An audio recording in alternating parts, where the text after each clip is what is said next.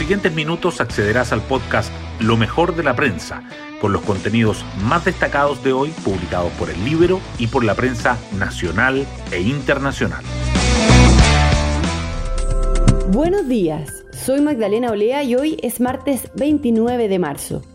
Cuando faltaban 15 minutos para la medianoche, ayer se dio a conocer el acuerdo que se logró en la Comisión de Sistema Político de la Convención presidencialismo atenuado y bicameralismo asimétrico es como se define el nuevo régimen propuesto.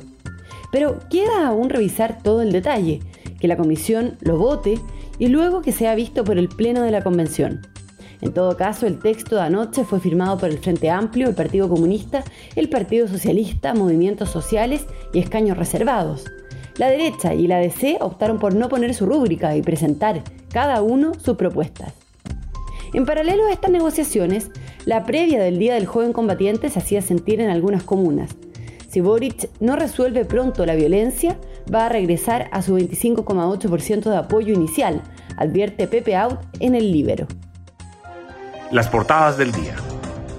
El acuerdo de la Comisión de Sistema Político de la Convención acapara los titulares principales del Mercurio y de la Tercera, que afirman que el pacto consolida el presidencialismo atenuado y el bicameralismo asimétrico, Ambos diarios destacan el partido de esta noche entre Chile y Uruguay, último de la eliminatoria sudamericana al Mundial de Qatar 2022. Por otra parte, el diario financiero informa que Boric afina el anuncio de su primer plan de reactivación en una semana clave de cifras económicas. El orden público es otro tema que sobresale. El Mercurio dice que la ministra del Interior toma contacto con las pymes afectadas por la violencia y el Partido Comunista llama a manifestarse con normalidad, aparte de señalar la hoja de ruta de carabineros, modernización y nuevo lineamiento del gobierno entrante.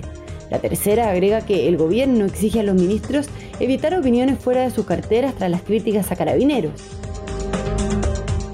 El Mercurio destaca además que Chile registra la menor mortalidad por COVID-19 en Sudamérica durante los dos años de pandemia, que el Grupo de Política Monetaria pide un fuerte aumento de las tasas de interés ante el desanclaje de las expectativas de inflación y que AFP Habitat evalúa ir a la justicia por campaña y el Ejecutivo defiende la autonomía del regulador.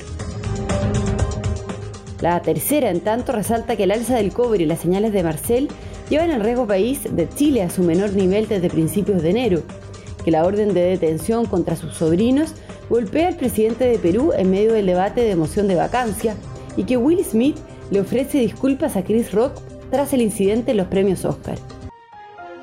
Hoy destacamos de la prensa.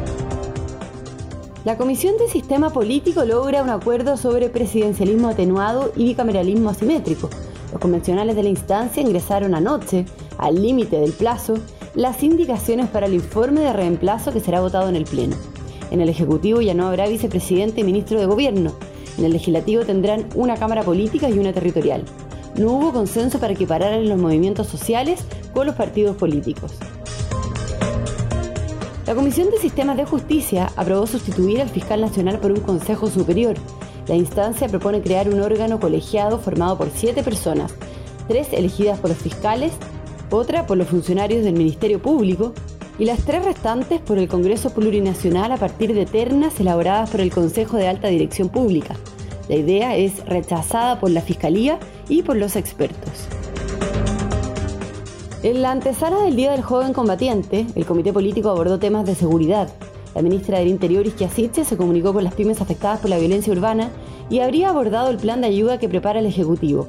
Además, Sitches liderará una mesa de trabajo interministerial para abordar el tema del orden público. El gobierno le exige a los ministros evitar las opiniones que excedan sus carteras y los partidos piden moderar las reacciones tras los cuestionamientos a carabineros. En el oficialismo hubo una evaluación crítica de la reacción de algunas autoridades del gobierno tras los hechos de violencia ocurridos el viernes, donde un joven resultó baleado por parte de un funcionario policial que también fue agredido. Y nos vamos con el postre del día. La Roja buscará un milagro para seguir soñando con Qatar. Hoy a las 20.30 horas, Chile recibirá a Uruguay en San Carlos de Apoquindo con la obligación de ganar si quiere llegar a la repesca del Mundial. Además debe rezar para que Perú y Colombia no venzan a Paraguay y a Venezuela. Bueno, yo me despido, espero que tengan un muy buen día martes y nos volvemos a encontrar mañana miércoles en un nuevo podcast, Lo mejor de la prensa.